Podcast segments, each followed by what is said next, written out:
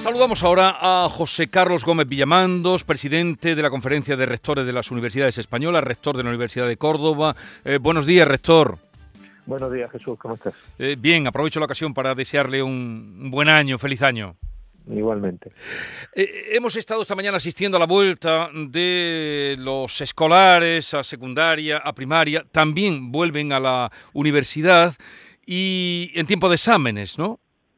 Así es, hoy hay algunas universidades, empezamos hoy los exámenes, otras empiezan eh, dentro de una semana o dentro de dos semanas, ya según cada una, según su, su calendario, pero sí el mes de enero es el momento en el que se empiezan a realizar los exámenes. Bueno, y en cuanto a los exámenes, en rector, ¿cada universidad puede elegir qué justificante exige a un alumno que eh, falte o pueda faltar a ese examen por COVID o hay un criterio general para todas las universidades andaluzas? Bueno, hay un criterio, hay dos criterios generales. Hay un criterio general que es el garantizar que el estudiante se pueda examinar, tenga se pueda cumplir las dos convocatorias, los dos llamamientos en cada una de las convocatorias, y ese es el criterio que desde luego impera, es decir, garantizar esos derechos que tiene el estudiante.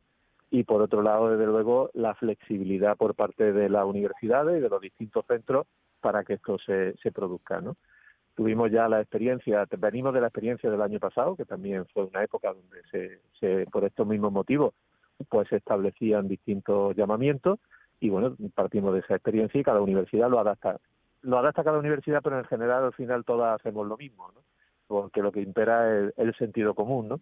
Cualquier justificante documental eh, que en el momento antes del examen o a lo largo del tiempo, es decir, no, necesita, no necesariamente tiene que ser en el mismo día del examen o antes del examen, eh, porque evidentemente el alumno se puede contagiar eh, incluso el día de antes del examen, como es lógico, y enfermar, pues aplicar el sentido común y garantizar ese, ese derecho. ¿no? Sí, pero... Y va desde, desde, te digo, es decir, desde si tiene una prueba de PCR con la prueba de PCR, tiene un certificado médico, un certificado médico. Si no tienen nada, bueno, en Andalucía, un alumno que se haga un antígeno y lo sube a, a la web, a la app de, de, la Consejería de Salud, pues con eso nos vale y en el peor de los casos, como ya hicimos el año pasado, ¿eh? si no hay ningún documento, pues, pues una declaración jurada, ¿no? En cualquier caso, mm, flexibilidad por nuestra parte y responsabilidad por parte de los estudiantes, es de lo que se trata.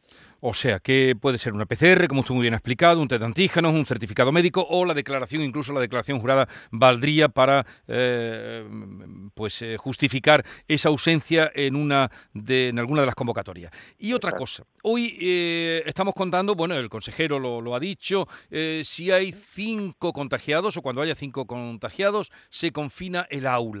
En la universidad, ¿qué criterio van a seguir para eh, si llegado un momento hay que confinar el aula? Bueno, en nuestro caso no se ha llegado a confinar nunca ningún aula por la dinámica ¿no? que se realiza la, realiza la docencia en la, en la propia universidad. ¿no? Está todo el estudiante identificado eh, en su localización, generalmente con códigos QR, y entonces luego lo que se hace en colaboración con las autoridades sanitarias, se identifican a las personas que están alrededor y que son susceptibles de infección. ¿no? Y en el caso de los exámenes eh, es que contactos estrechos no se producen, puesto que el, estar con mascarilla durante todo el examen, igual que durante las clases, ¿no?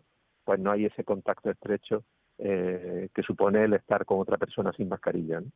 ¿Y las sustituciones de profesores, llegado el caso, si hay bajas por profesores? En, en, eh, en la enseñanza secundaria se ha hablado de, de 24, 48 horas como máximo para sustitución. ¿En la universidad qué criterio se va a seguir? Bueno, en nuestro caso la situación es un poco más, más fácil de organizar, aunque significa más carga para, el profesorado, ¿no? Eh, no hay ningún profesor que esté solo en un área de conocimiento, en ningún, ningún departamento, cual el cual el resto de compañeros tienen que, que suplir esa docencia, eh, que sería docencia durante una semana, en el caso de que solamente fuera confinamiento, y en el caso de los exámenes, pues realizar los exámenes. ¿no? Es decir, no es, no es un problema, ese no ha sido en ningún momento no ha sido un problema en el ámbito en el ámbito universitario y si por desgracia pues, hubiera una enfermedad ya más prolongada y tal, pues en ese caso sí se tiraría de, sustituciones. Pero con el, desarrollo normal de la enfermedad no es necesario recurrir a ningún tipo de, sustitución. Bueno, pues muchas gracias por atendernos, José Carlos Gómez Villamandos, presidente de la CRUE. Un saludo y que vaya bien el curso. Un fuerte abrazo. Sin sobresaltos. Adiós. Adiós, buenos días.